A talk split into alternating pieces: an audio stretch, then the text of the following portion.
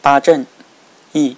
孙膑说：“智谋不足的人统兵，只不过是自傲；勇气不足的人统兵，只能自己为自己宽心。不顶不懂兵法，又没一定实战实战经验的人统兵，那就只能靠侥幸了。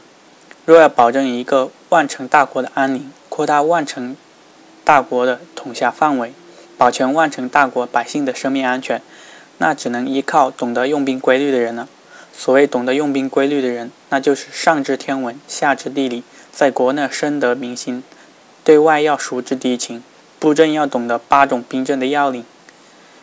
预见到必胜而出战，没有胜利的把握则避免出战。只有这样的人，才是足当重任的将领。孙膑说：“用八种兵阵作战的将领，要善于利用地形条件，选用合适的阵势，布阵要把兵分为三部分。”每阵要有先锋，先锋之后要有后续兵力，所有军兵都要等待将令才能行动。用三分之一的兵力出击，用三分之二的兵力守卫，用三分之一的兵力攻破敌阵，用三分之二的兵力完成歼敌任务。敌军兵力弱而且阵势混乱时，就要先进精兵去攻打敌军。敌军强大而阵势严谨时，就要先用一些弱兵去诱敌。